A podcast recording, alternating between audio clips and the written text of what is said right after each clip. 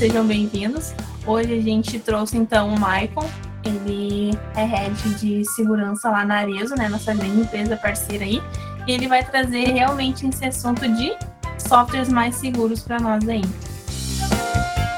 Tecnologia, carreira e vidas transformadas. O Procast está só começando. Então, Maicon passa a palavra para ti, se quiser se apresentar. E, pessoal, o Maicon vai estar com uma tela só, tá? Então, vocês podem levantar a mão que eu sinalizo ele daí que vocês têm uma pergunta, tá? Podem seguir aí ou mandar no chat também. Eu vou estar de olho aí para passar para o Maicon as perguntas de vocês. Legal, obrigado, Vitória. A ideia mesmo é um bate-papo, tá, pessoal? Ficam super, super à vontade aí de interromper. Uh, e eu vou usar uma apresentação até para guiar um pouco aqui, mas uh, em algum momento, se vocês quiserem, a gente para, bate um papo e segue na apresentação. Deixa eu compartilhar minha tela, já me apresento também. Compartilhar a tela inteira, que antes não deu muito certo, só o PowerPoint. Vamos lá. Bom, a ideia é a gente bater um papo sobre segurança de aplicação, AppSec, né, Application Security, tem vários nomes para isso. Vi que várias questões já surgiram, questões legais para a gente conversar aí. Deixa eu me apresentar aqui.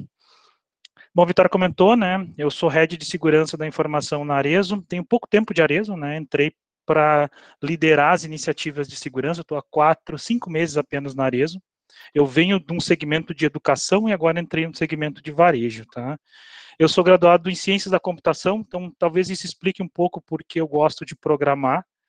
Uh, eu venho de, uma, de, uma, de um bacharelado que a base é, é desenvolvimento, então lá, assim, comecei, em, comecei minha graduação em 2000, né, e lá eu trabalhei, basicamente, desenvolvi muito em Pascal, né, na época que a universidade ainda ensinava conceitos de programação, lógica de programação com Pascal, usei C, mas daí ANSI, né, o C ancestral ao C++, programei muito em, em C na universidade, e criei uma, um gosto, né, claro, eu fiz a minha cabeça, fiz a minha carreira em cima de infraestrutura, mas sempre gostei muito de programar, e ainda programo como um hobby, tá, acho, por isso que acabo uh, conhecendo, gosto de, gosto de conhecer novas linguagens de programação, então sempre que surge uma linguagem de programação, eu procuro conhecer ela, entender, isso é importante também para o mercado de segurança, e, mas a minha base mesmo foi uma base de infraestrutura, então eu conheço muito mais de infraestrutura do que programação.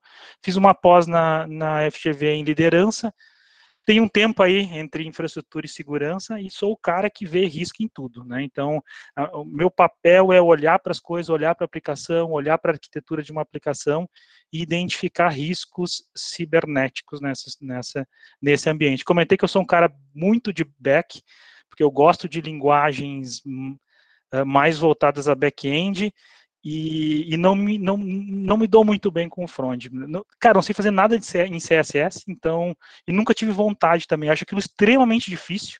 Né, prefiro aprender outras linguagens muito mais complexas do que fazer alguma coisa em, em front-end. Então, é, me, me, me, me encontro mais no back-end.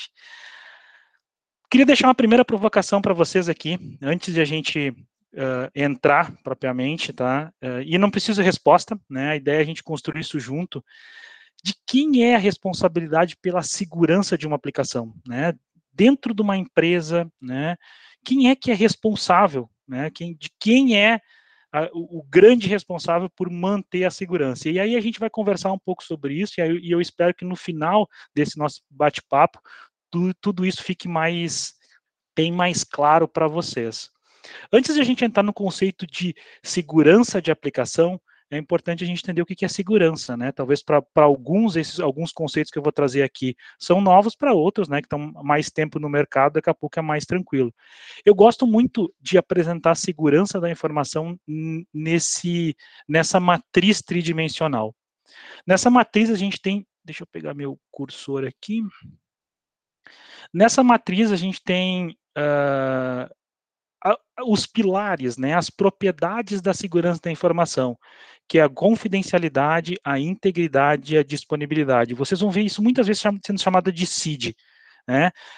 Os nomes são bem, bem tranquilos, né? Confidencialidade, manter o, o, sigilo daquela informação, que apenas as pessoas, as pessoas que realmente precisam ter acesso àquela informação têm. A integridade é manter o dado íntegro, né, não permitir alterações indevidas ou algum tipo de corrompimento desse dado, e a disponibilidade é manter as coisas funcionando. Quando o cara precisa acessar aquela aplicação, quando ele precisa acessar aquele equipamento, aquilo esteja disponível. Então, essa aqui é a base da segurança da informação. Hoje eles criaram mais outros aqui, né, tem outros mais conceitos aqui, tem Uh, puxa, não vou lembrar, tem mais um ou dois aqui, mas assim, a base mesmo é o CID. Por um outro lado, nós temos os estados que, que, a informação pode ter. Então, a informação ela pode estar sendo transmitida, ela pode estar sendo armazenada e ela pode estar sendo processada. E eu preciso cuidar desses três elementos nessas três formas aqui. Então, quando eu estou transmitindo, por exemplo, né, tô, o, o, browser fez uma requisição em um web server, pô, eu tenho que garantir que aquilo é confiável, talvez usando um certificado, usando HTTPS, garantir que a integridade, que os protocolos que eu estou usando estão legal, e aí, em termos de disponibilidade, quando está sendo transmitido, eu tenho que garantir que, se eu mandar um pacote para um lado do outro, ele chegue realmente. Então, a gente começa a fechar esses dois, esses dois lados aqui dessa matriz tridimensional. E por outro, e no último lado aqui, a gente tem tecnologia, políticas processos e pessoas. Tudo isso tem que fechar, né? Então, quando eu falo, por exemplo, em armazenamento, eu tenho que garantir o armazenamento desses três níveis e utilizar tecnologias, políticas e pessoas para garantir a segurança. Então, tudo isso cria um ambiente de proteção das informações e eles estão muito relacionados aqui, ok? Falando um pouco sobre segurança de aplicação, e eu vou contar uma historinha interessante para vocês. Se a gente pegar o, o, o, surgimento da internet, lá, né, lá em 1969, com a criação da ARPANET, a gente vê que logo em seguida, né, nessa primeira transmissão que aconteceu no que a gente, no que foi um embrião que a gente entende, entende termos de internet, é que foi uma primeira mensagem ali entre a Universidade de, de Los Angeles e a Universidade de Stanford, né, que foram, tinha três universidades que estavam ali nesse projeto da ARPANET, da criação da internet, e a primeira mensagem ali foi enviada entre essas duas universidades. Logo em seguida, a gente já vê que a gente tem o primeiro vírus de computador, e aí já começa um, um conjunto de iniciativas focadas em segurança da informação. Imagina que eu tenho os primeiros problemas de segurança, eu tenho as primeiras iniciativas de segurança, protocolos mais seguros, uh, ferramentas, uma série de coisas relacionadas a aumentar a proteção no que a gente entendia como internet lá em 1963. E aí as iniciativas de segurança e de cibersegurança já iniciam aqui. Mas olhem as iniciativas de segurança da aplicação. Elas demoram bastante para chegar. Claro que aqui, um pouco antes dos anos 2000 ali, a gente tinha as universidades pe pesquisando, trazendo ideias de segurança, como as aplicações poderiam ser mais seguras, né? Vários, vários paradigmas, vários conceitos foram criados aqui no final dos anos 90. Mas teve um marco muito interessante que aconteceu, que foi que vários pesquisadores entendem que foi a virada no que se entende como segurança da aplicação, que foi um memorando do Bill Gates lá de 2002. Olha que coisa interessante. Muitos de vocês já devem ter ouvido falar que a, a história da Microsoft em relação à segurança, né? Como a Microsoft tinha sérios problemas. Hoje ainda tem, mas vocês não têm ideia como eram sérios os problemas de segurança da Microsoft lá nos anos, no início dos anos 2000. E aí, lá em 2002, uh, tinha, um, tinha um, um, padrão que todo ano o Bill Gates enviava um memorando para todos os funcionários. E naquele ano ele resolveu falar sobre segurança das aplicações, porque eles estavam sendo muito questionados. E nesse memorando ele disse o seguinte: se a gente não avançar, se a gente não melhorar a segurança dos nossos produtos, do Windows, do Office, nós vamos terminar como empresa não vai mais existir a Microsoft se a gente não conseguir fazer sistemas mais seguros. E eles pararam, a Microsoft parou quase um ano de desenvolver novos produtos para apenas focar na segurança das aplicações. E aí, lá em 2004, eles criaram um conceito de desenvolvimento seguro, que é esse SDL aqui. E aí, aqui, a gente entende que houve uma grande virada, que as empresas começaram a olhar, começaram a se concentrar mais, viram quanto quão importante era desenvolver aplicações seguras. E aí daqui de lá para cá a Microsoft melhorou muito. Esse o Microsoft SDL é considerado um dos principais frameworks de desenvolvimento seguro. Ele ainda é bastante utilizado. Né? Hoje tem alguns, alguns novos que estão surgindo, mas ele é bastante utilizado. Legal? Dúvidas até aqui? Alguma contribuição? Legal, vamos lá. O que, que, é a segurança de aplicação? Né? Contei um pouco a história de onde surge esse conceito, mas na verdade o que, que é segurança de aplicação? Se a gente pegar uh, essas cinco etapas de um processo de desenvolvimento de software, né? Alguns modelos têm mais, tem, tem, algumas etapas, às vezes mudam de nomes, tem menos etapas, mas vamos usar esse, esse cara como base aqui. Eu entendo que ele representa a maioria, né, ou pode representar a maioria do ciclo de desenvolvimento de software.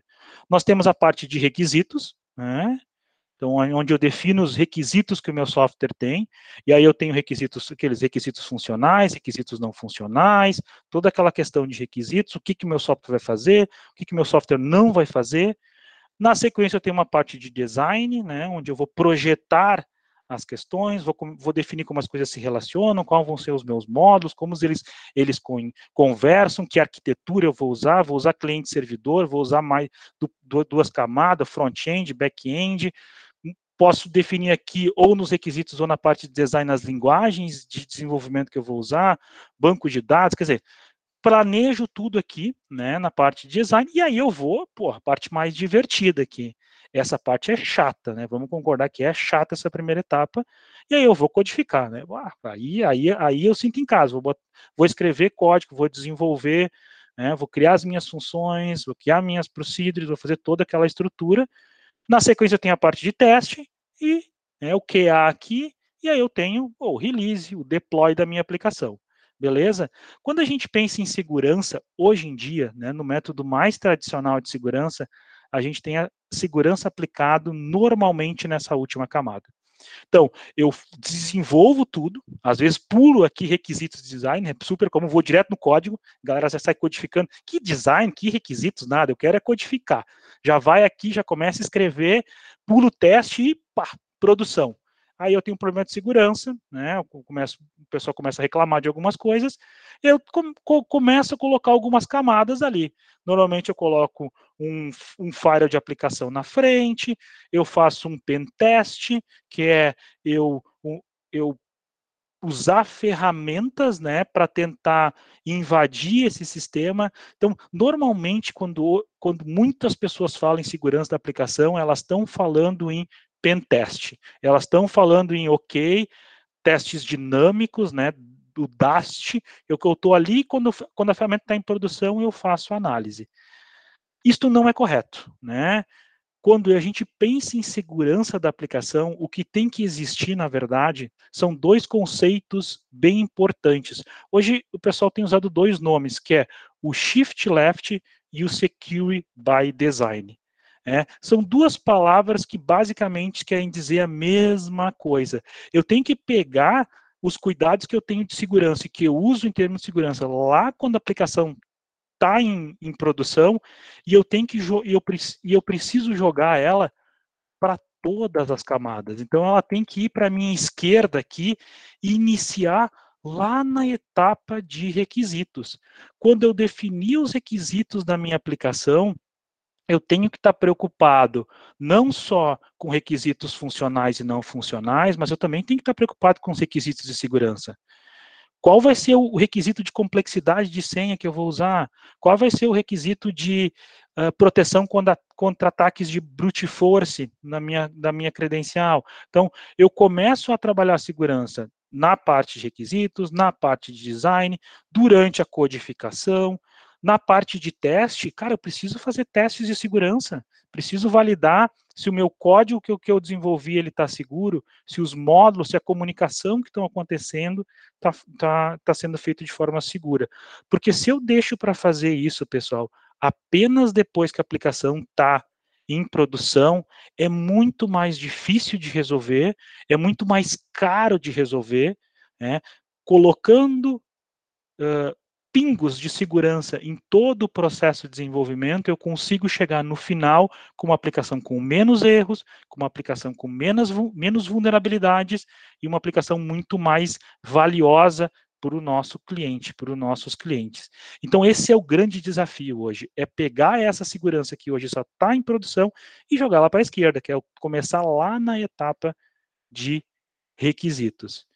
Beleza? E aí, vocês podem estar pensando assim, puxa, mas é coisa para fazer, né? É, pô, eu tenho que codificar, eu tenho meta, eu tenho prazo, eu tenho aquela sprint que está estourando, que cai, cai no meu colo assim, uh, com prazo estourando, como é que eu vou me preocupar, né? Como é que eu vou aprender sobre segurança da informação? Como é que eu vou fazer para desenvolver software mais seguro? E aí eu tenho a primeira dica para vocês que é um projeto, né, que chama OASP, e aí, e aí eu vou começar com as minhas frases. Cara, todo desenvolvedor precisa conhecer o OASP.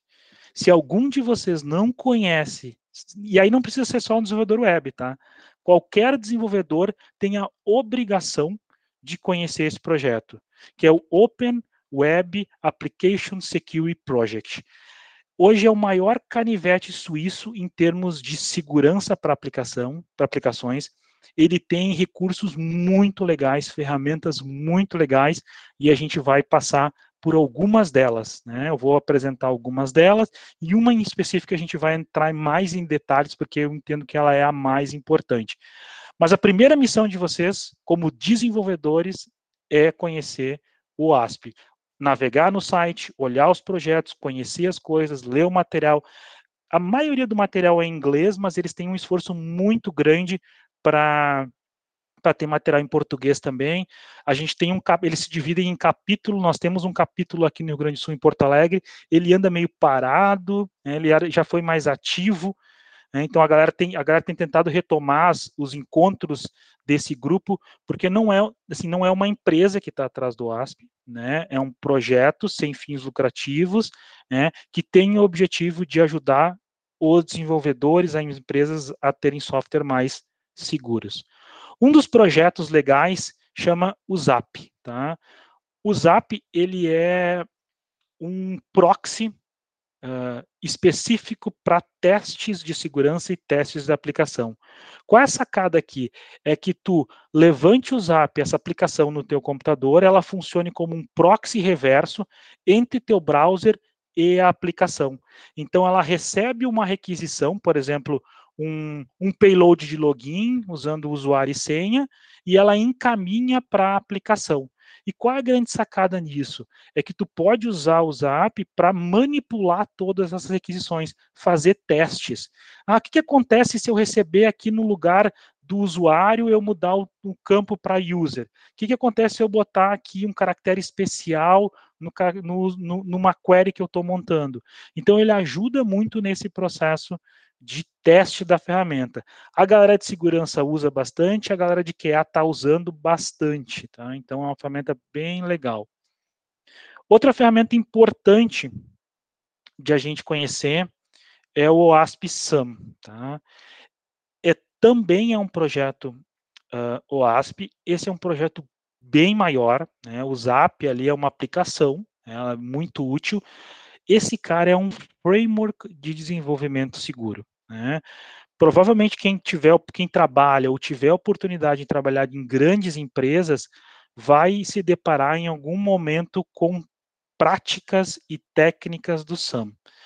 Ele basicamente pega toda a esteira de desenvolvimento né, e recomenda uh, ações, procedimentos de segurança. Então, ela vai desde a parte de governança, né, até a parte mais técnica. É um grande, eu, eu acho que o documento em si deve ter umas 400 páginas. Ele é um documento voltado a mais a empresas, né? não que vocês, como devs, precisam conhecer ele a fundo, ele está mais voltado a uma empresa que quer elevar o seu nível de maturidade em desenvolvimento de software, desenvolvimento seguro, mas é importante vocês conhecerem porque algumas técnicas uh, vocês vão vivenciar durante a carreira de vocês. Quem ainda não vivenciou, eu tenho certeza que em algum momento vai ser questionado ou vai alguém dizer, ah, pô, te, vamos implementar o ASP-SAM, temos que usar algumas técnicas do ASP-SAM. Eles vão dizer, ahá, eu já ouvi isso. O Michael me falou sobre o ASP-SAM, eu sei que ele é um framework de maturidade em desenvolvimento desenvolvimento seguro. Ele vai num, num, em todas praticamente, né, comentei em todas as vertentes de, de desenvolvimento de software. Então ele vai na parte de governança, ele vai no pilar de design, implementação, verificação, e para cada um desses pilares aqui, ele abre outros conceitos, né? Por exemplo, se pegar só a verificação, um, um assessment de arquitetura, uh, uh, requisitos de, de teste, testes de segurança, então ele abre todos esses detalhes aí. Então é um projeto bem legal, tá, tá ali no ASP, eu acho que ele não tem em português, mas, mas vale a pena passar o olho em cima desse projeto, em cima desse documento. E o outro projeto e o mais famoso deles, tá? Eu acho que quando vocês, se alguém não ouviu falar em OASP ainda, ou, ou se quem já ouviu, provavelmente a primeira vez que ouviu falar sobre o OASP foi o tal do Top 10. A OASP, de tempos em tempos, ela faz uma lista das dos maiores riscos de, de segurança de aplicação. Então, ela olha para o mercado, ela faz pesquisa, ela analisa milhões de softwares, ela analisa vulnerabilidades descobertas, tendências, padrões e enumera de 1 a 10, na, de acordo com, com o levantamento deles, quais são os principais riscos de segurança da aplicação. Isso aqui é interessante porque a gente não está falando de vulnerabilidades, a gente não está falando de as falhas mais comuns, mas está falando dos maiores riscos. Isso parece, parece estranho, né? Pô, mas não é a mesma coisa, eu não estou falando de vulnerabilidade, não é a mesma coisa que risco. Na verdade, não, tá, pessoal? Isso vai ficar um pouco mais claro quando a gente entrar um pouco nesses, nesses itens. Então, o que, que a gente vai fazer agora, e vai ser bem divertido, a gente vai passar por esses 10 itens. E aí a gente vai analisar quais são as principais vulnerabilidades, ou os principais riscos e vulnerabilidades em si, e como a gente pode se proteger delas. O que vocês, como desenvolvedores, precisam ficar atentos né, para não cair, para que aplicações que vocês estão desenvolvendo não ter um desses 10 riscos. Ok?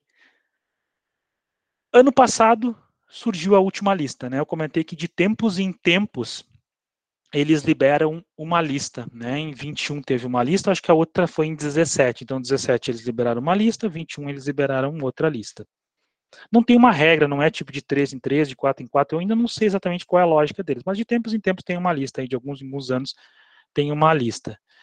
E olha só o que veio, tá, no top 10 do ASP aí, ano passado, né, que, e que a gente tem visto muito esse ano ainda, tá.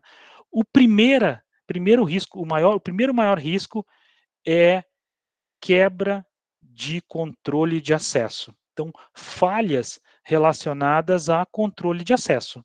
É um cara acessou o que não podia, alterou o que não podia, logou com um usuário diferente. Então, a maioria das aplicações que eles analisaram tem problemas com quebra do controle de acesso.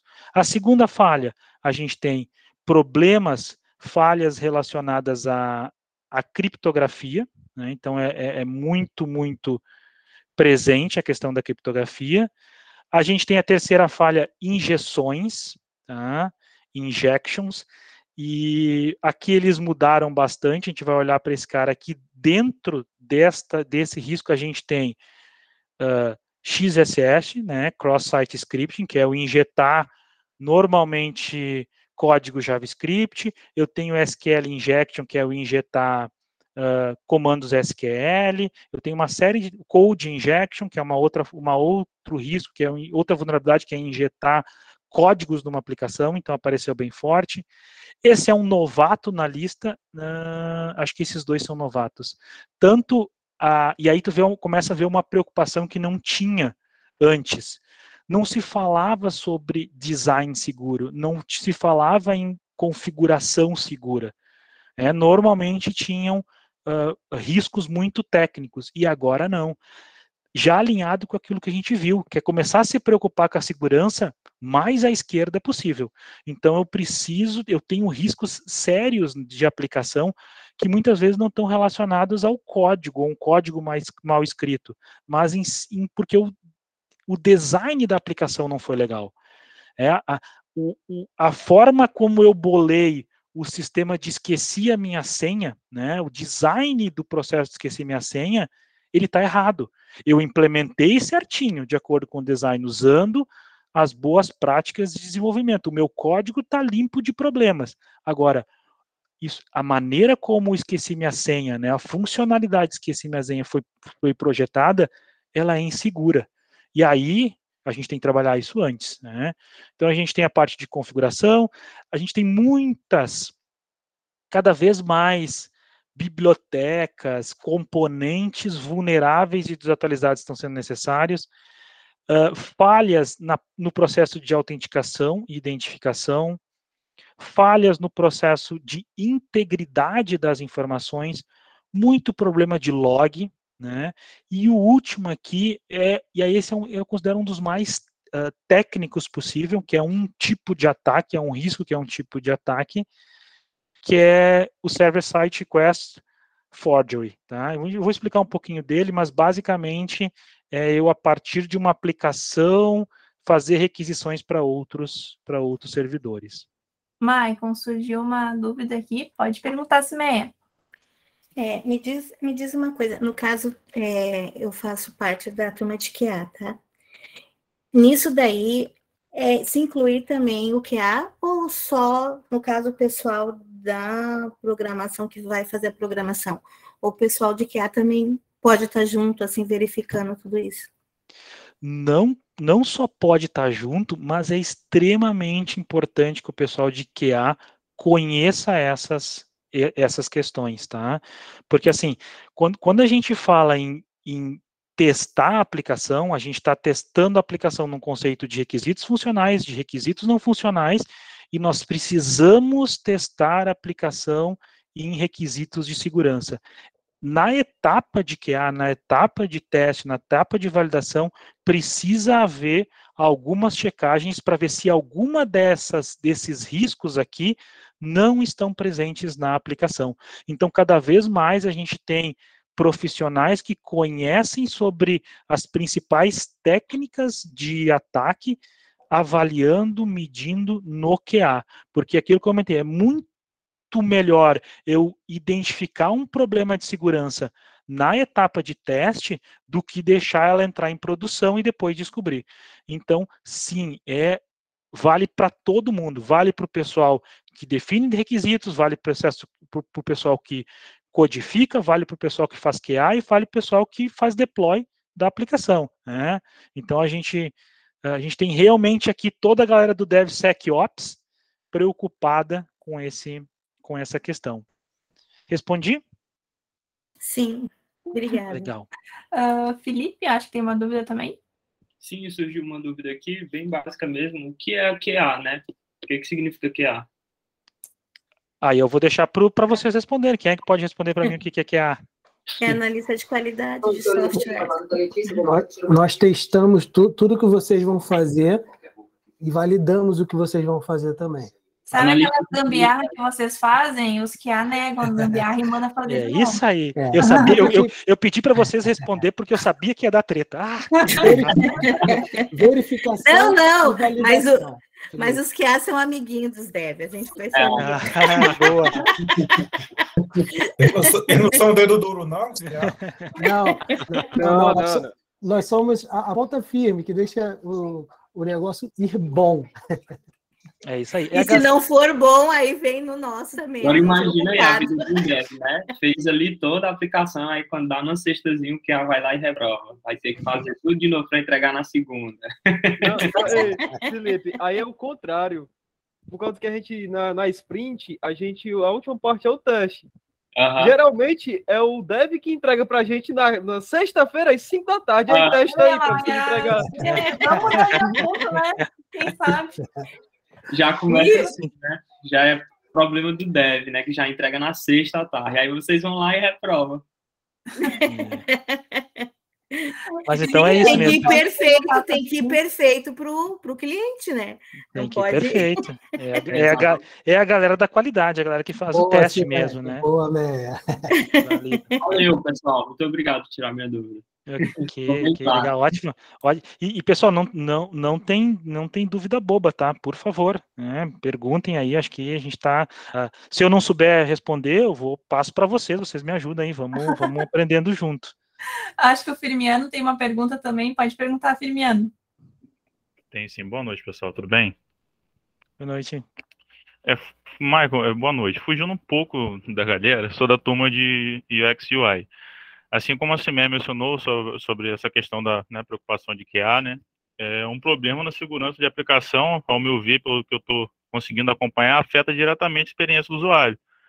Então, a minha dúvida é, assim como nós vamos passar por front para poder ter um melhor alinhamento com o time de desenvolvimento, especificamente quais questões ou preocupações né, eu, como UX design, preciso ter no processo de construção da experiência do usuário para fazer uma boa integração com o time de desenvolvimento, no sentido de segurança da aplicação, justamente até alinhando com a quarta preocupação, que é um design seguro, se é que eu estou entendendo. Entendi, entendi. É uma preocupação válida, tá? Essa sempre é uma discussão interessante, né? Muitas, muitas, muitas vezes as pessoas entendem que uma segurança maior na aplicação necessariamente representa uma experiência pior para o usuário. É um desafio isso, né? Porque às vezes tu precisa colocar, eh, implementar na aplicação alguns mecanismos que protegem a aplicação e protegem os próprios dados do usuário, uh, que mudam, que mexem na experiência dele, mas tu tem que fazer isso de uma forma uh, mais simples, né, mais transparente uh, possível. as questões, quando a gente pensa em questões de segurança, a gente tem questões aplicadas a também ao UX, né? e aí a gente tem, por exemplo, quando a gente entra, por exemplo, em, em LGPD, né, que estabelece como a gente deve se relacionar com o, o, os usuários. Um exemplo, por exemplo, é um checkbox que em determinado momento é necessário que eu ou eu deixe ele uh, por padrão sempre habilitado, por exemplo, ah, você concorda em compartilhar todos os seus dados conosco? A Lei Geral de Proteção de Dados estabelece que, por padrão, por exemplo, este checkbox precisa vir desmarcado. Tu nunca pode induzir o usuário a uh, compartilhar mais coisas do que ele gostaria. Então, tu deixa desabilitado. Se ele quiser compartilhar, ele uh, clica nesse botão, que é a questão do privacy by design, que é então a privacidade sempre vem primeiro. Então, com certeza, vários aspectos de segurança, eles têm relação com a maneira como eu projeto, a maneira como eu desenho a minha interface ali, seja para ajudar o usuário a transpor alguns tipos de, de controles de segurança, ou simplesmente para proteger melhor as informações dele. Entendi. Eu acredito até que o lance também esteja na questão de desenvolver isso, testar para poder ver qual é a, a, qual é a experiência exatamente que está sendo tá ocorrendo ali e moldar da melhor maneira possível para poder criar uma mediação, né, entre não ser algo tão agressivo à experiência, mas que ao mesmo tempo transmita segurança. Então acredito que seja um trabalho contínuo de, de corrigir, testar, verificar, né, e retornar para poder ver se está ok. Seria isso mesmo, né? É isso mesmo, porque o que acontece, cara? Se, se, se deixa, aquela, aquela mesma história que eu tenho falado, se a gente deixar para aplicar segurança só no final, a gente vai detectar um problema de segurança que para corrigir ele, eu vou ter que mexer demais na experiência do usuário. E às vezes é tão grave que eu vou precisar realmente mexer. Agora, se desde o início do desenvolvimento do software, lá nos requisitos, lá no design, esse problema já surge, dá tempo para todos os times proporem ideias, darem sugestões, e a gente chega no final, por exemplo, com um software seguro e amigável, que é o objetivo. Né? Agora, se deixar para fazer isso só lá no final, meu amigo, não vai funcionar, não vai funcionar. Tu vai criar um monte de problema, um monte de empecilho, um monte de gambiarra para resolver um problema de segurança e, e, vai, vai acabar na interface, né? Então, Fora que eu é... acredito que isso reflita diretamente com o objetivo real daquele projeto ali, acaba afetando diretamente porque você vai desencadear aí erros que bobos que poderiam ter sido realmente corrigidos desde o início, principalmente se, por exemplo, ali eu acredito que nesse, nessa situação, agora que eu nunca tinha pensado por esse ponto de vista, mas a questão é até alinhar determinados pontos de segurança, justamente até num primeiro momento, para poder a cabeça do, do UX já ir ali pensando uma maneira mais amigável, justamente de, de desenvolver isso, né? Acredito que seja super importante, né? Sim, com certeza, cara, com certeza, um excelente ponto aí. Show, UX, valeu. UX todo mundo ok, né? QA a gente esclareceu, UX todo mundo domina. Galera da, da experiência do usuário, da interface ali, né? Eu acho que Josimar também tem uma pergunta agora, pode perguntar. Não, não, é, na verdade é porque assim, é, Michael, é, eu passei por uma situação de que onde eu trabalhava, é, eu trabalhava no suporte lá, só que quando entrou a parte da LGPD, eles começaram a cobrar identificação na portaria do prédio. Aí a gente teve um pequeno curso lá, né? Esse curso assim de 48 horas com um professor especialista em LGPD. E ele falou justamente essa parte da proteção de dados. E eu mostrei um, um uma, uma situação que eu passei no mercado aqui de Fortaleza. Que para você acessar o Wi-Fi dele, ele pedia os seus dados, tipo, ele pedia nome completo, CPF telefone, e ele só deixava você acessar se você realmente é, clicasse numa flag dizendo que você aceitava compartilhar seus dados. Se você não clicasse nela, ele não liberava o Wi-Fi para você. Quando eu mostrei isso para ele, disse, cara, isso aqui, só nisso aqui você pode processar um mercantil de quatro formas diferentes, é só você escolher. É, não é, não é, ele está correto. Não, é, não é certo esse tipo de comportamento, né? E mas muito se discute sobre né, uh, muita coisa em relação ao LGPD tem que avançar no Brasil ainda, muitas definições têm que acontecer. Em termos de voltado à aplicação, a desenvolvimento, a gente tem esse conceito, pessoal, que é o, o, o, privacy by design, que é a privacidade já no design, por padrão. É um conceito muito interessante, né? Quem, quem porventura estiver trabalhando em projetos que têm requisitos de proteção de dados pessoais, é legal dar uma pesquisada nisso, porque tem coisas que se aplicam uh, para UX, tem coisas que se aplicam para codificação, tem coisas que se aplicam para requisitos, né? Mas com certeza o que, por exemplo, esse, esse caso que o mercado está fazendo não é uma forma correta, né? Se a gente pensar, deveria ser o contrário, né? É opcional fornecer esse tipo de, de informação. Então, é um bom exemplo aí. Vamos lá aqui, pessoal. A gente tem. Eu vou passar um pouco rápido, né? A gente tem alguns minutinhos ainda. Uh, sobre alguns desses controles aqui, tá? Eu, eu, desculpa, alguns desses riscos. O primeiro que eu comentei é a quebra do controle de acesso. Tá? E aí, por exemplo, a gente tem aqui técnicas como burlar, por exemplo, a URL ou o estado da aplicação ou mesmo como as APIs hoje, manipular a API. Trouxe esse exemplo para vocês aqui, um exemplo muito clássico, e eu ainda pego aplicação com esse tipo de problema. Eu tenho uma aplicação web aqui, ela tem aqui um PHP, né, que é edit my profile, e eu passo por parâmetro o ID do profile que eu quero alterar. Por padrão, ele sempre vai passar o meu ID. Agora, o que acontece se eu pegar aqui nesse ID e trocar de 2033 para 2034 aqui no URL? Ele deveria negar. Né? Eu não tenho direito para alterar um profile que não é o meu código, meu ID, que é o 2033. Mas, impressionante ou não, pessoal, existem aplicações extremamente conhecidas que não validam esse tipo de situação tu simplesmente manipula uma URL ou tu simplesmente manipula o payload de uma requisição API, trocando um campo, e às vezes ela valida no front-end, né, mas não valida no back-end. Então é muito, muito comum esse tipo, uma coisa extremamente básica, né, que precisa validar, né, precisa ter uma validação, eu não posso confiar só nos parâmetros aqui, eu preciso validar. A gente tem violações, violação do, do, do, conceito de privilégio mínimo, a pessoa só pode ter acesso ao que realmente ela precisa. Elevação de privilégios, e aí a gente tem aí, quando entra um pouco mais na questão de API, nós temos diversos ataques, tá? Que vêm para manipular, por exemplo, tokens de autenticação, alterar um cookie, né? Uh, uh, no, no browser do usuário num, num, é, é, relativamente simples, né? Em, alguns, em algumas situações. Alterar um token, um, um JSON Web Token, por exemplo, também pode ser um, algo simples. Então, cuidar muito dessas questões no que está relacionado a acesso, controle de acesso, é bem importante.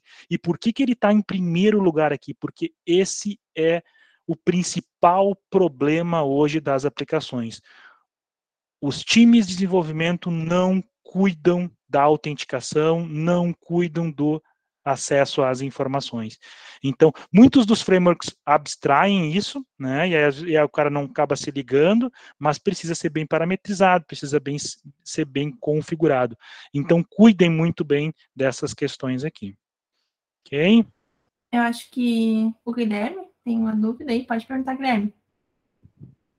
Uh, bom, boa noite. A partir do momento em que eu altero esse meu ID no final, no caso, eu faço a manipulação, uh, tecnicamente falando, eu me trocaria de usuário em si do site. Ele não teria como me reconhecer, no caso? Ele não trocaria de usuário, mas ele, assim, existem várias possibilidades aqui, tá, Guilherme? Mas assim, Normalmente ele não cria uma sessão nova para identificar um novo usuário. Normalmente ele simplesmente dá acesso a dados que eu não deveria ter acesso, né? Tipo, eu posso editar o meu profile com, do meu ID, só que eu não posso editar o profile do Guilherme. Aí só que ele carrega a página e me deixa alterar o profile do Guilherme, deixa alterar o e-mail, deixa alterar o nome, deixa alterar, alterar uma série de informações. Então, normalmente ele não troca, mas não é controlado, né? Eu não valido que apenas o Maicon pode alterar o perfil do Maicon só. Né? Então, eu não controlo isso. Então, não há normalmente não é uma troca de sessão, porque daí é uma outra técnica, daí é a quebra da autenticação. Aqui é só um bypass, um pulo pelo sistema de controle de acesso. Né? É, um, é um pouco tem várias técnicas, tá, pessoal? A ideia aqui é a gente fazer um overview sobre os principais problemas. É, e, mas assim, para explorar alguma dessas vulnerabilidades, tá, tem várias técnicas, tem coisas muito criativas para explorar tudo isso. Beleza, Guilherme? Certinho, obrigado. A outra é falhas de criptografia, das mais diversas, tá? A galera não implementa bem criptografia de dados. Começando por usar HTTP ainda, o que é absurdo, usar FTP, por exemplo, que também não tem criptografia, é, hoje é mandatório HTTPS, é, é, é, mandatório SFTP, por exemplo, tem ainda muita gente que faz deploy de aplicação via FTP, o que é péssimo em termos de segurança. Tem que ser SSH, tem que ser SFTP, tem que ser FTPS, por exemplo, que são tech. Ou, por exemplo, usar, usar sistemas criptográficos ultrapassados, criptografar a senha em MD5, criptografar a senha em SHA-1. Existem métodos criptográficos mais avançados. Então, cuidar um pouco disso, né?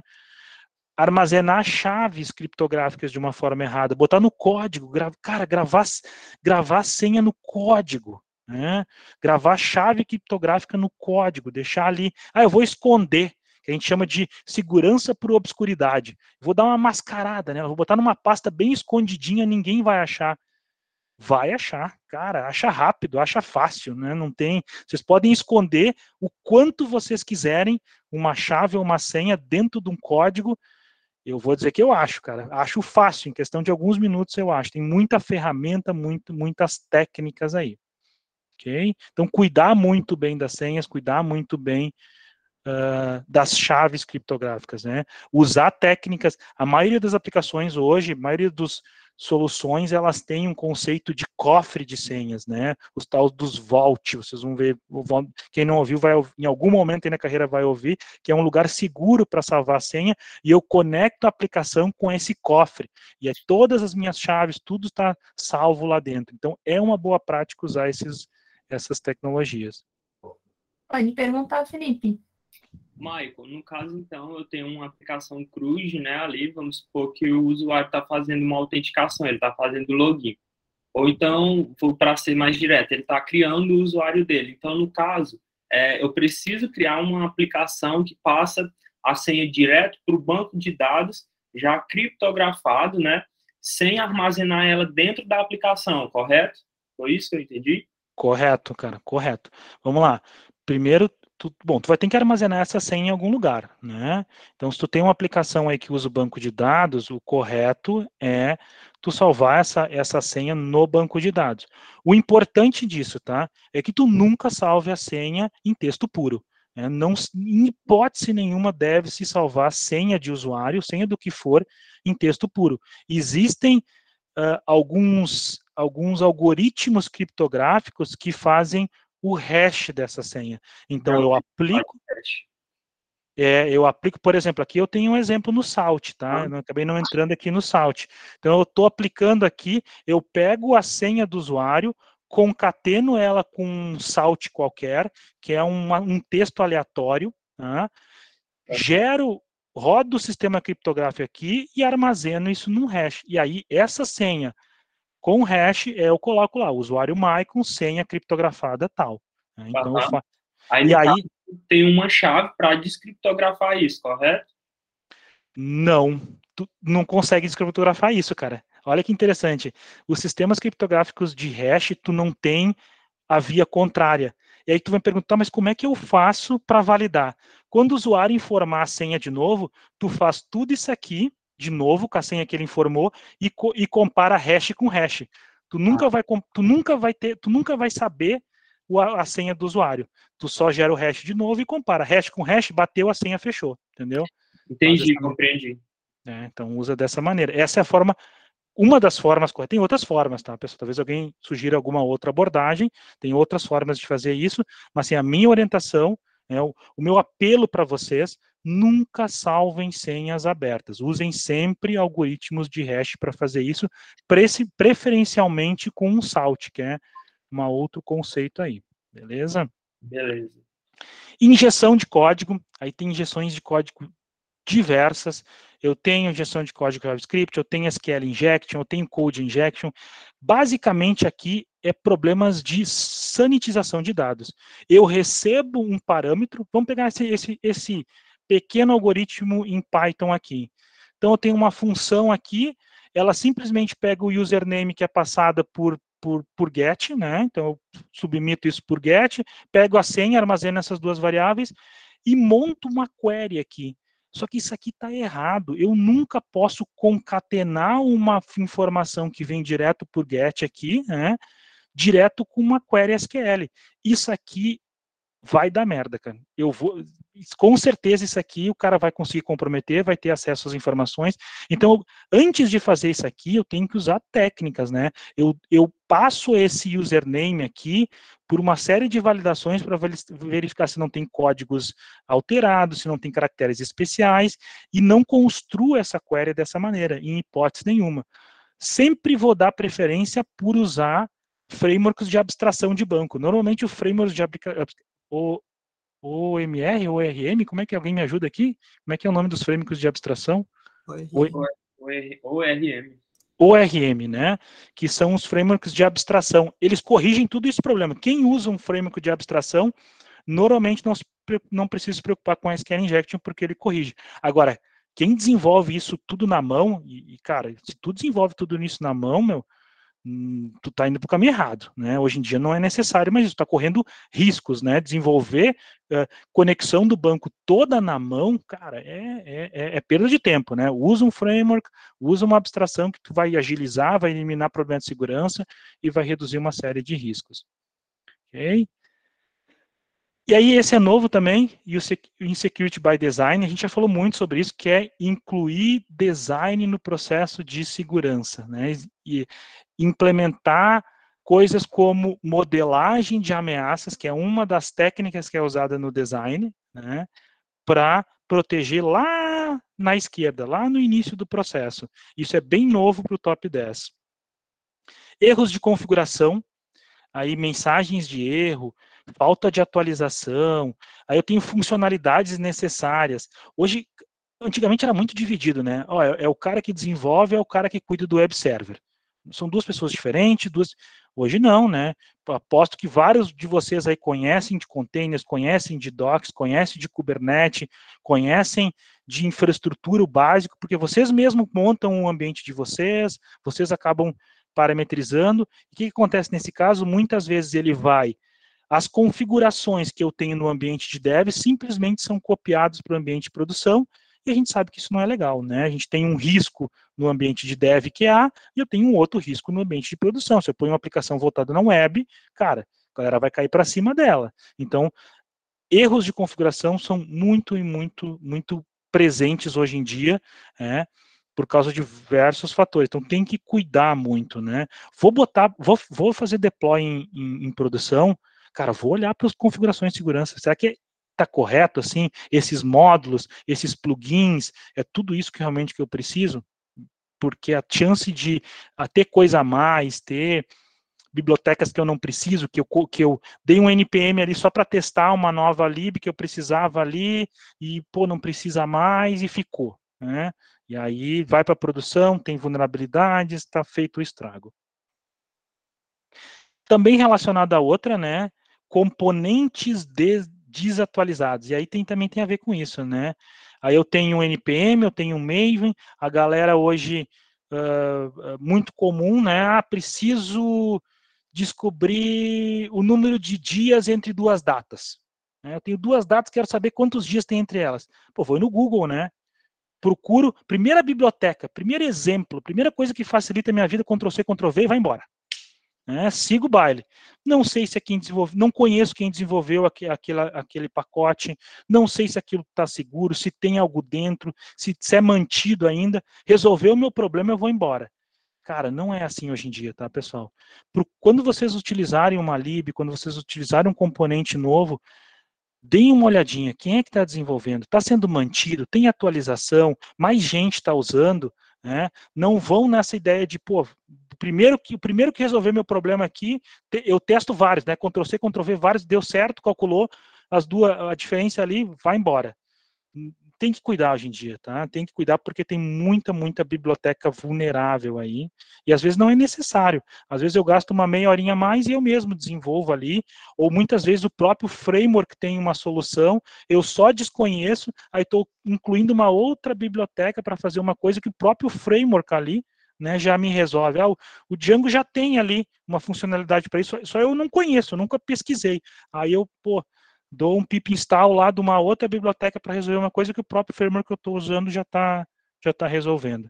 Então não faz muito sentido isso. De novo, olha só que volta aqui, autenticação, né? Muita coisa relacionada à autenticação, muita falha né? E aí tem aquele exemplo que eu, que eu comentei, né, de implementar um processo de falha, de esquecer a minha senha. Isso não é codificação, né? Isso é design, isso é requisito que tem que estar lá no início do, do processo.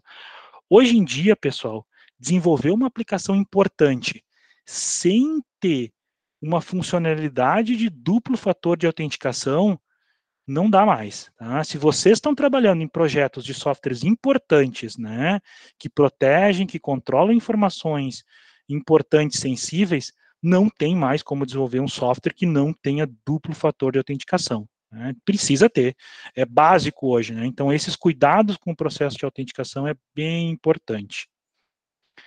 Integridade, aí tem um risco uh, que a gente chama de ataque da cadeia de suprimentos o cara ataca os repositórios e ataca a esteira de desenvolvimento.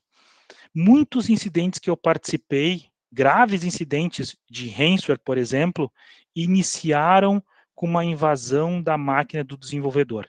Então o cara invade a máquina do desenvolvedor, tem acesso à esteira de desenvolvimento, tem acesso a uma série de credenciais e dali vai embora o ataque. Então tem muito proteger todo o processo, todos os repositórios, proteger o código, né?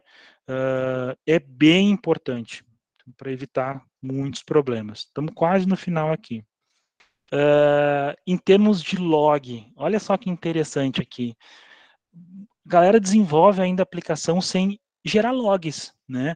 Ou não gera logs ou gera logs em excesso. E aí tem aquele, aquele clássico uh, Stack Overflow, por exemplo, aí o cara faz um try catch, por exemplo, em vez de realmente tratar o erro, tornar esse erro, esse log de uma forma mais amigável, simplesmente joga na tela aquele erro para o usuário, todo aquele stack uh, failure ali, joga na tela, tipo, tem muita informação importante ali dentro. A galera não se liga, por exemplo, que a saída de, um, de, um, de, uma mensagem de erro padrão, por exemplo, seja do PHP, seja do JavaScript, seja do Python, seja do Java, seja o que for, ela tem muita informação útil para um atacante. Muitas vezes o cara, um atacante simplesmente tenta gerar um erro na aplicação para descobrir uma falha no tratamento do evento de log, jogar na tela e ter informação. Ah, tá, ele está usando essa biblioteca aqui, ele está usando isso aqui. Ah, por essa biblioteca eu sei que a versão do Java que ele está usando é tal. Então, esse tipo de informação é bem importante. Então, controlar os logs, tratar os logs bem, gerar logs com qualidade, né? Não botar simplesmente erro na autenticação. Não, cara, erro na autenticação, porque isso, isso, isso, sabe? Detalhar um pouco maior, melhor essas questões. Não esquecer dos logs da API, que eu tenho de visto de, de dev que simplesmente ignora logs de API. A API não precisa, o back-end de API não precisa de logs. Negativo, precisa, precisa identificar falhas, precisa identificar tentativas de ataque. Eu preciso tratar logs na API também. Se perder um pouco na prática, né, parece que quando a gente dividiu front-end e back-end, tipo, ah, não, eu sou back-end, eu não preciso mais gerar log, não preciso mais cuidar eventos. Não, não, cara, precisa, é bem importante. Então, trabalhar muito a questão dos logs é bem válido. E por último, que é que eu comentei que é uma das técnicas mais avançadas ou mais uh, uh, mais voltadas à segurança aqui, que está sendo muito, muito explorada, que é o Cyber Side Request Forgery.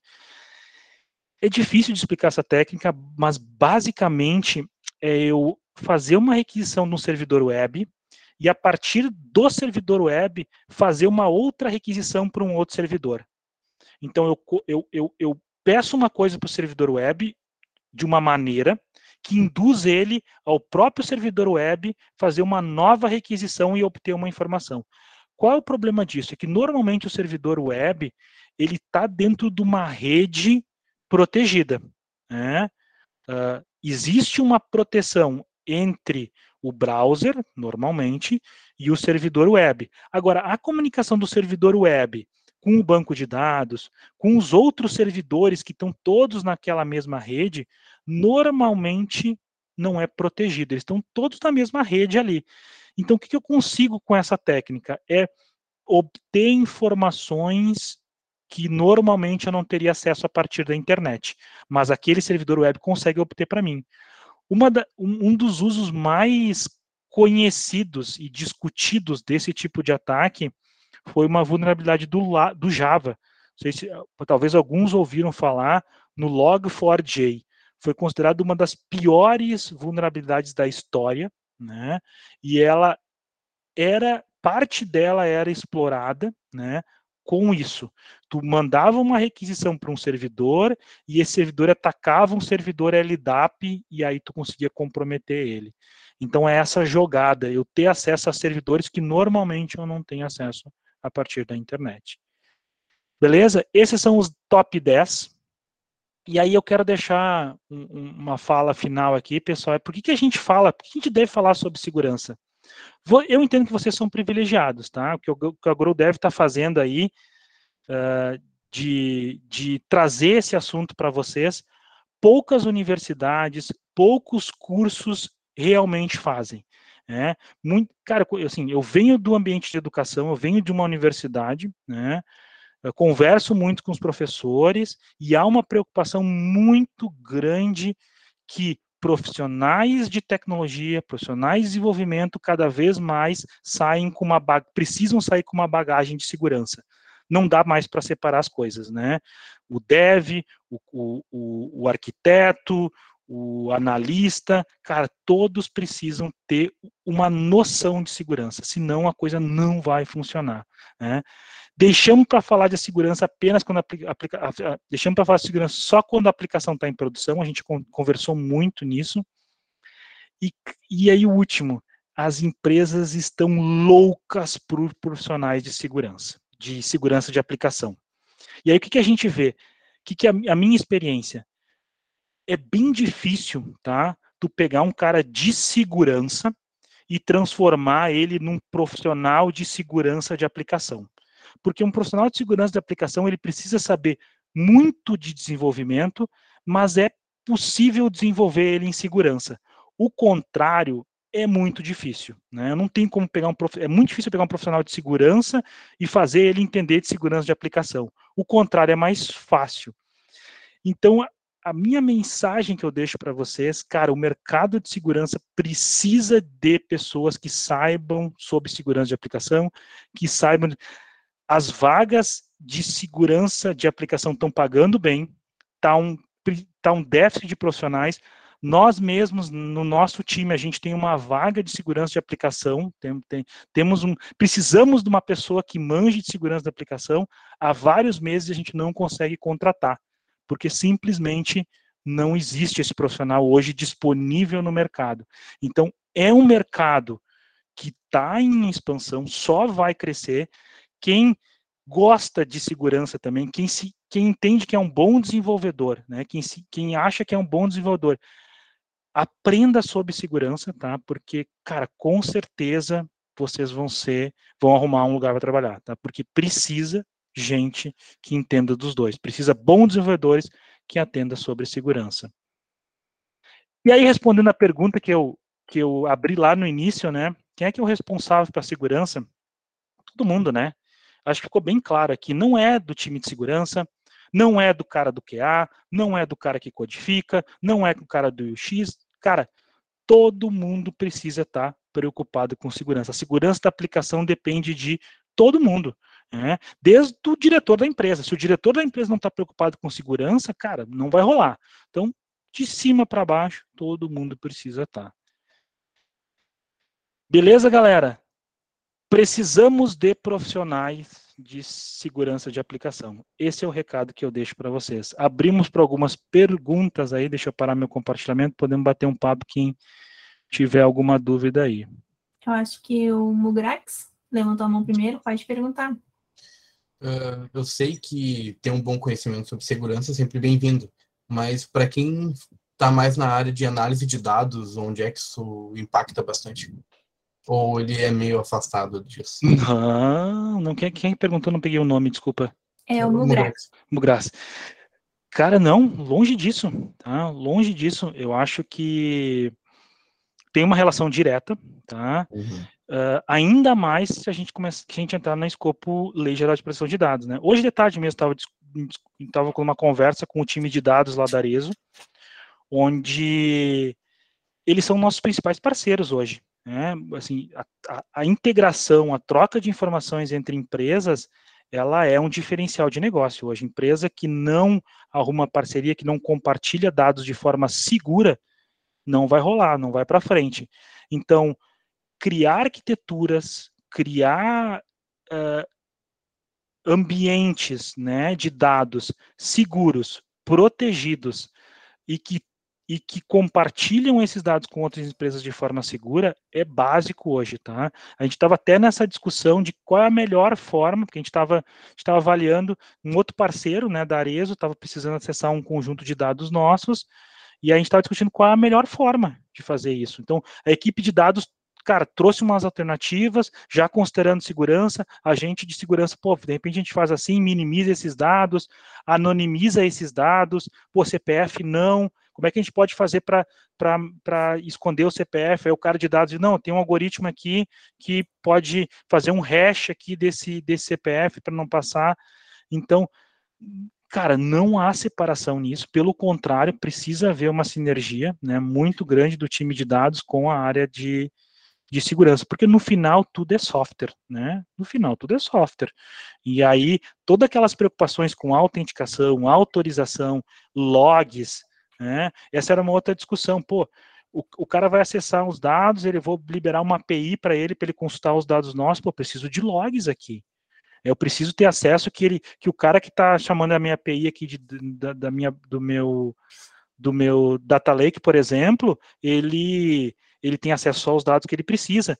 Todas as discussões são válidas, né? Porque no final quem controla o acesso aos dados é software. E aí eu preciso ter esses mesmos esses mesmos cuidados ali, Mugrax. Uh, não sei se está na ordem aí, Jenner. Tá certo, Jenner? Pronunciei certo, cara? Tá certo, mas é o Guilherme primeiro. Ah, o Guilherme tá primeiro. Vai lá, Guilherme. Uh, então, eu estou fazendo o curso de dev, vou iniciar agora, tá? Uh, ah, Para eu conseguir me especializar nessa área de segurança, seria interessante alguma outra modalidade de curso ou simplesmente com esse curso e pegando o estudo na segurança eu já conseguiria fazer essa especialização? Boa pergunta, cara. Eu começaria com desenvolvimento, tá? Assim, não há não há um bom profissional em segurança de aplicação que não seja um bom desenvolvedor.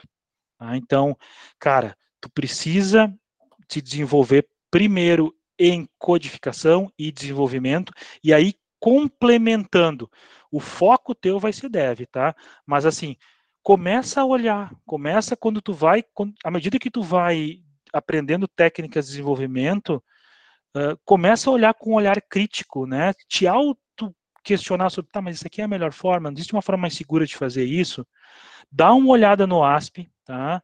Uh, mesmo para quem está começando agora, dá uma passada no site deles, olha o material que tem lá, no, por exemplo, no top 10, cara, eu, eu, eu, sim, eu dei uma pincelada nas coisas, existem muito mais coisas lá, muito mais dicas que podem ser, ser, ser exploradas, mas assim, a minha dica é, foca no desenvolvimento, se torna um bom desenvolvedor e vai complementando a tua formação com um conhecimento de segurança. Acho que esse, esse é um caminho legal aí, meu. Correto, muito obrigado. Um, é, Pode Jenny... perguntar, Jenny. É, a gente vê tipo, que a utopia seria você ter um time de Red Team e o outro Blue Team, né? Que é um vai estar tá desenvolvendo os ataques, outro preocupado em defender.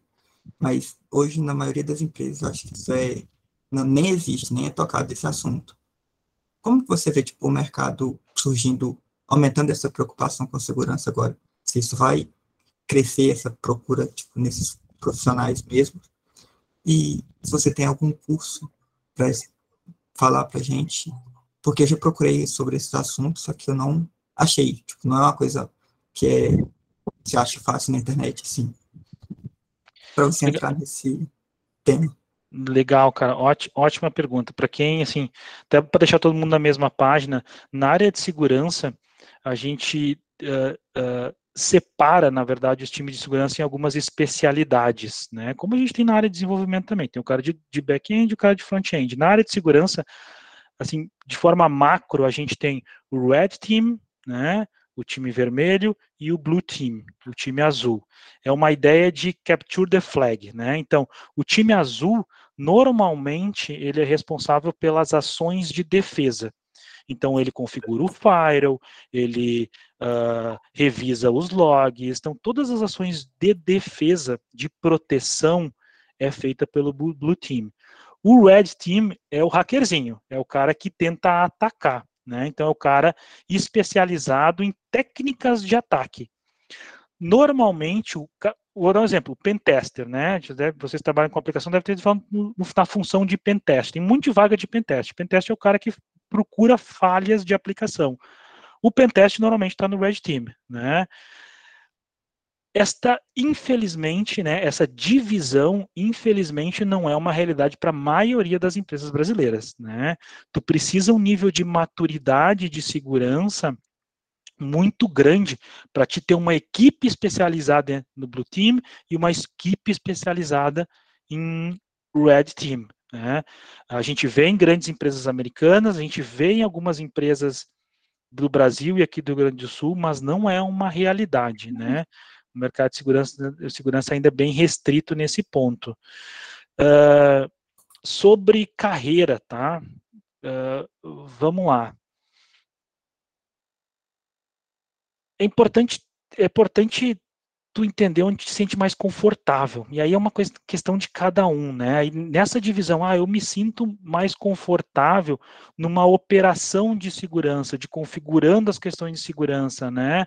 E, bom, tem alguns cursos nessa área, né? Normalmente são cursos, são certificações, né? E aí, por exemplo, tem nessa área tu pode ter a Security Plus, que é uma, é uma certificação mais voltada a um conceito mais aberto de segurança. Tu tem alguns cursos voltados a Security Plus, então tem tem um mercado interessante.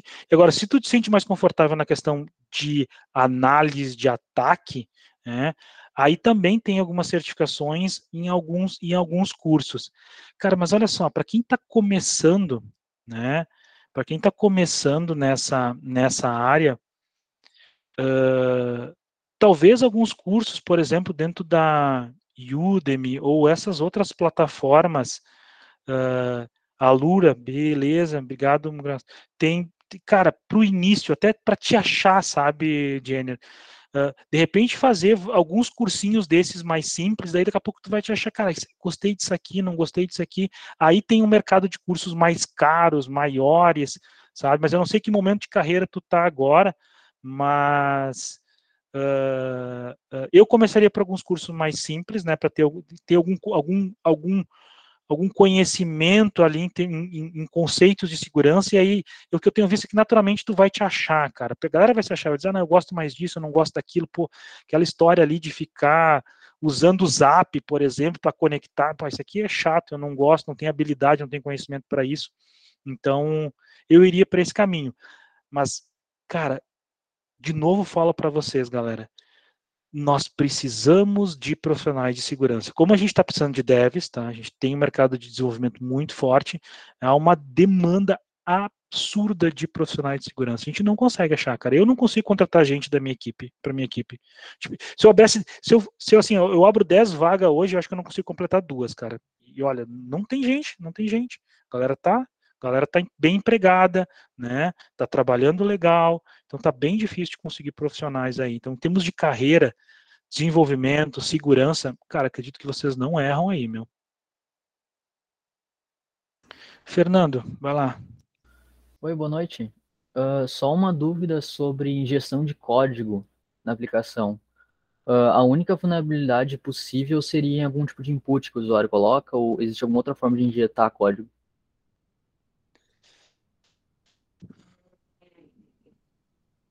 Cara, uma excelente pergunta. Eu não consigo ver. Não consigo ver outra forma de injetar a não ser com input, tá? E aí tá aí. A gente tem vários inputs aqui. O input pode vir, por exemplo, de um parâmetro get de URL, né, comum.